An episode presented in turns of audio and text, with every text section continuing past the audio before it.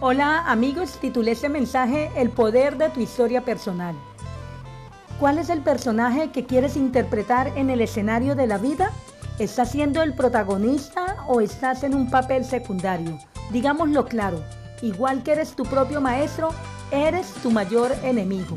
El cambio está en ti. Tu vida es una obra en la que tú asumes el papel principal. Cada día es un desafío Empodérate y construye un camino hacia la superación. Apropiate de tu vida, conócete e inspírate. Bendiciones.